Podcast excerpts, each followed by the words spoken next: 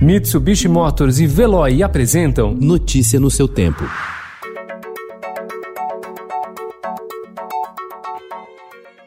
Olá, seja bem-vindo. Hoje é quinta-feira, 2 de julho de 2020. Eu sou Gustavo Toledo, ao meu lado, Alessandra Romano. E estes são os principais destaques do jornal Estado de São Paulo.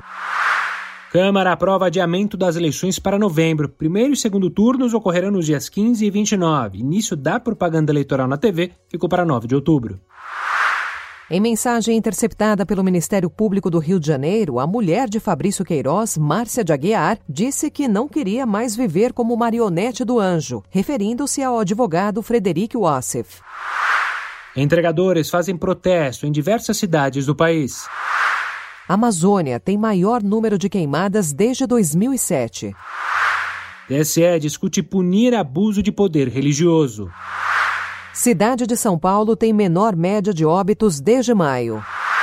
10 milhões esperam resposta de auxílio no país. Taxa de infecção por coronavírus em São Paulo é maior entre negros. Ciclone bomba deixa 10 mortos no sul. Boicote ao Facebook chega ao Brasil. A estrela e a arte engajada. Kate Blanchett produz e atua em filmes sobre política de imigração na Austrália.